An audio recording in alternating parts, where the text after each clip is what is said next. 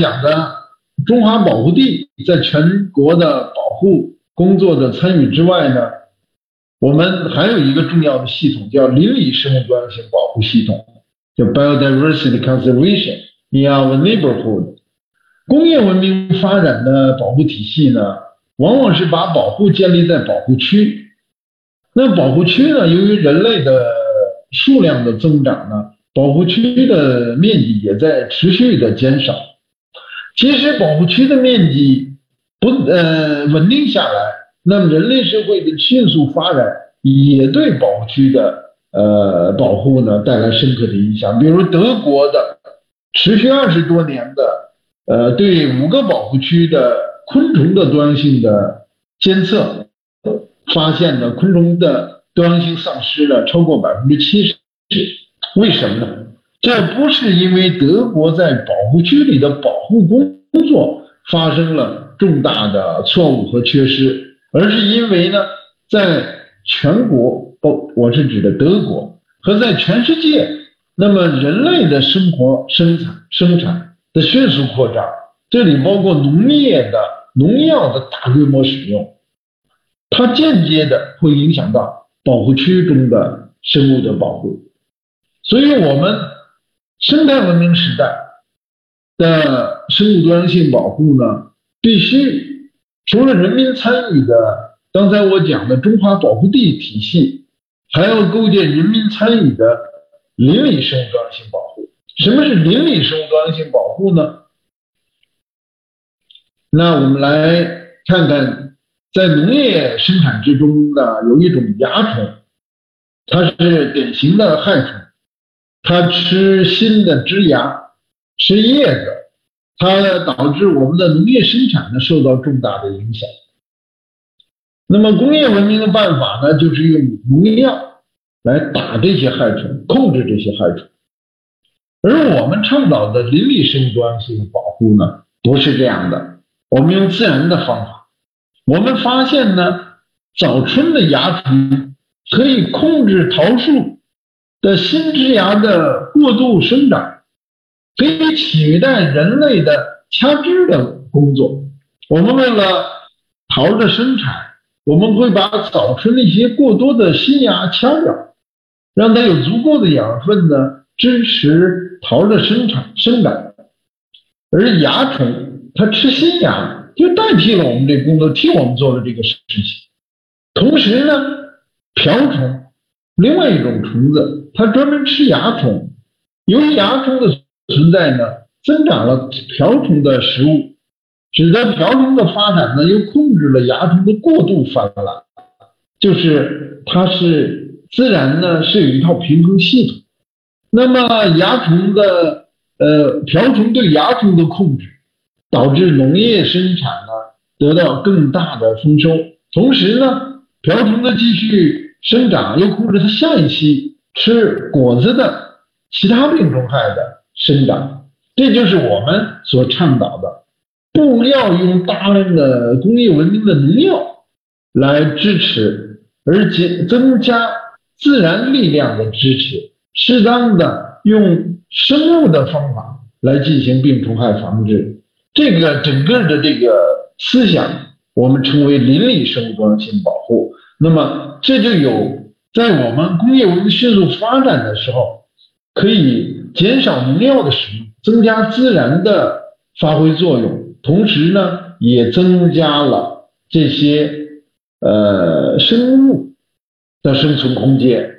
这是对生物的有效的保护。藕田是另外一个我们成功的实践的例子。我们发现呢，呃，在工业文明的藕田中呢，呃，到藕生产结束之后呢，普遍的做法是把池塘清理干净，再打喷上农药，打上一些杀虫剂，呃，施上抗生素。把所有的生物都终结了，然后为来年准备继续生产藕田做好准备。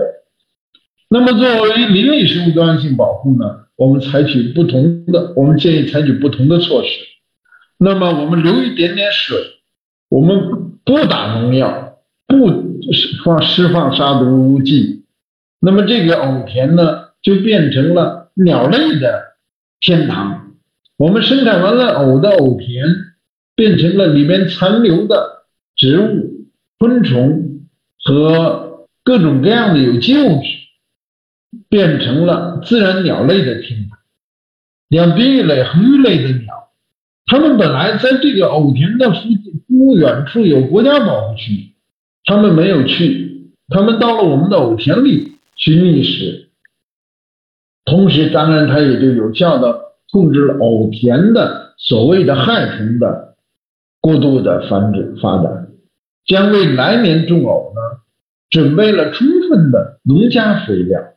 它这些鸟的排泄物，这些自然的生物的呃在里边的生命繁衍和呃死亡，都为藕田。提供了新的营养。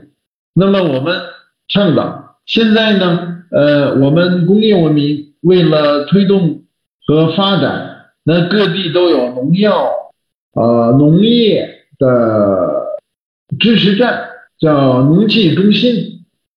那么呃，农药的企业呢，就和他们联手推广农药。当然，这是工业文明的一个。一个很积极有成效的方法，但是呢，发展到了一过分的程度呢，他们就失去了方向，就为了呃农药的发展来过分的去使用，包括抗生素，那么这样的广泛使用，就把自然生物的生存空间就影响到了。那么这个是我们在藕田里，不是在保护区拍到的一系列的照片。证明我们在生产生活之中的保护是极端重要的，这些都是濒危物种。那么，除了邻里生物多样性保护，我们下一个在做的呢是一个文明驿站系列。我们这是已经讲到了第三个系列了。我们觉得，除了农业以外，我们生活的方方面面，随着工业文明迅速的发展啊。都发生了根本的变化，但是这些变化今天看来也有好的，也有不足的。书就是这样，这家老刘旧书店在这里存在了几十年了，他们用收旧书、提供旧书流通来呃为社会服务，我们。把它收了牌子，作为我们第一个文明驿站，在向呃社会去推荐。这个老刘旧书店呢，已经现在非常火。我们支持之后，呃，它是变成了络绎不绝的一个地方，大量的图书得到了多次使用。我们想象一下，一本图书如果使用一次，那么它带来的环境代价。它带来的生态的资源的浪费是极端严重的。随着工业文明图书的推广，图书纸张的过度的生产，带给我们的环境代价是非常严重的。我们如果能够使它循环使用，这是重要的可持续方案。我们的文明驿站，这是进去之后小小的门脸之后的。呃，屋内的景象是非常令人吃惊的。但是这样大量的图书的再循环再利用，它给社会带来的意义是十分巨大的。我们非常倡导这样的行为。除了图书，还有修车铺。那么这个不大的修车铺呢，已经修了五十万辆自行车。这是一个什么概念？大家想象一下。